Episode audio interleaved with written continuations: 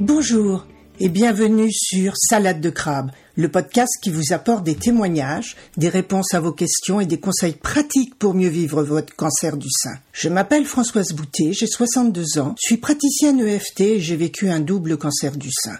Pendant six mois, je me suis démenée pour comprendre ce qui m'arrivait, ce qu'on me faisait, et j'ai témoigné avec humour de ce combat dans mon blog et sur les réseaux sociaux. Je désire maintenant partager avec vous mon témoignage, afin que ce parcours et ces connaissances puissent vous aider à votre tour. Si cela vous plaît, je vous invite à me laisser un commentaire, par exemple à me dire si ce podcast vous aide. Et si vous avez aimé Salade de crabe, marquez 5 étoiles sur Apple Podcast, vous m'aiderez ainsi à le faire connaître. Et comme beaucoup de femmes vivent en ce moment même ce combat, parlez de salade de crabe autour de vous et partagez-le sur vos réseaux. Vous aiderez ainsi des femmes qui n'osent pas parler de leur cancer et qui ont besoin d'aide.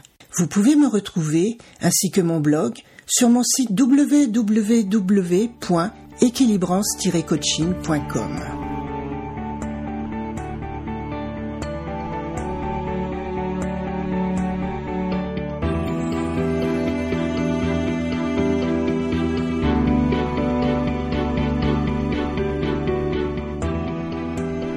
Aujourd'hui, je vais vous parler du choc de l'annonce et des jours qui ont suivi du début de ce maelstrom dans lequel j'ai été emporté, et surtout des prises de conscience qui ont suivi.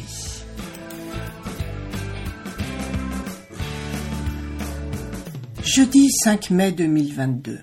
C'est le départ du marathon. Ça y est, le diagnostic est tombé hier, et j'ai bien un cancer du sein. Je m'attendais effectivement à cette annonce, bien qu'espérant évidemment toujours pouvoir l'éviter, et cela s'est relativement bien passé. Avec le recul, puisque j'enregistre ces mots plus de sept mois après, je me rends compte que j'étais dans une forme de déni ou de dissociation qui était pour moi le seul moyen de me mettre en retrait et de me protéger.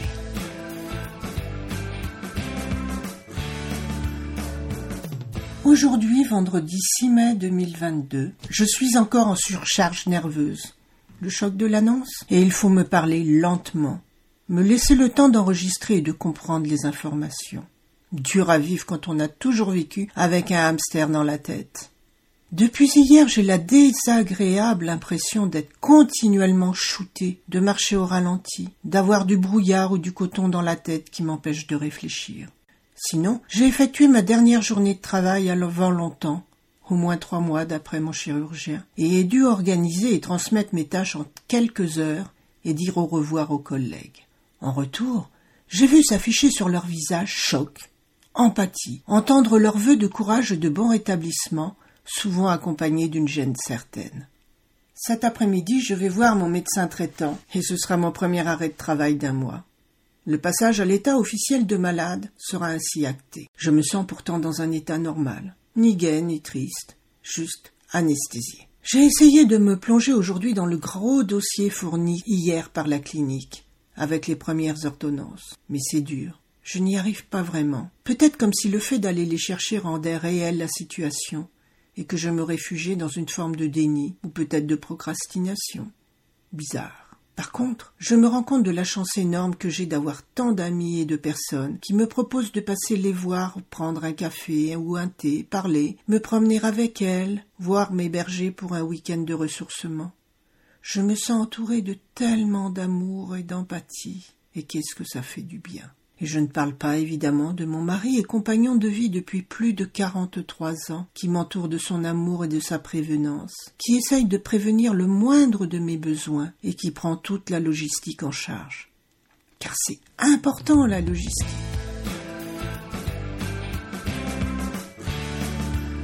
Je sens l'angoisse qui monte en arrière-plan. Je me sens comme un prévenu en attente de son jugement et de l'annonce de son verdict, à part que je n'ai rien fait de mal. Si ce n'est nier mes émotions, mes ressentis depuis des années, mon ras-le-bol de ce travail dans une institution qui ne respecte pas ses employés, ce qui me révolte viscéralement. Bref, rejeter, encore une fois, ma responsabilité personnelle et préférer le rôle de victime qui se plaint Plutôt que de choisir de m'écouter et de changer de voie professionnelle, de lâcher une situation qui ne me convient plus. Cette tumeur me fait réfléchir. J'ai fait le choix de la sécurité et m'y suis tenu alors que je ne désirais plus du tout continuer ce travail. J'ai écouté mes peurs profondes, issues de mon éducation et de mon expérience de vie. La peur de tout lâcher pour vivre un autre rêve professionnel. Celle de manquer d'argent si je démissionne. Peut-être celle de lâcher le job idéal et sûr dont rêvaient mes parents pour moi. Alors que je me prépare depuis deux ans à cette transition, je freine des cas de fer à l'idée de lâcher ce travail.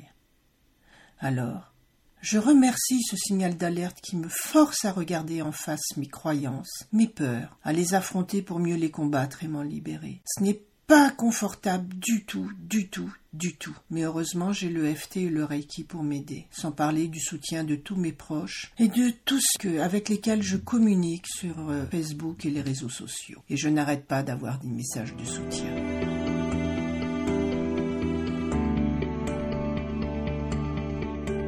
Dans le prochain épisode, je vous parlerai de la digestion de cette nouvelle, de mon adaptation, de ce que j'ai décidé de faire, de mettre en place, bref, de ma réaction. Alors, à la semaine prochaine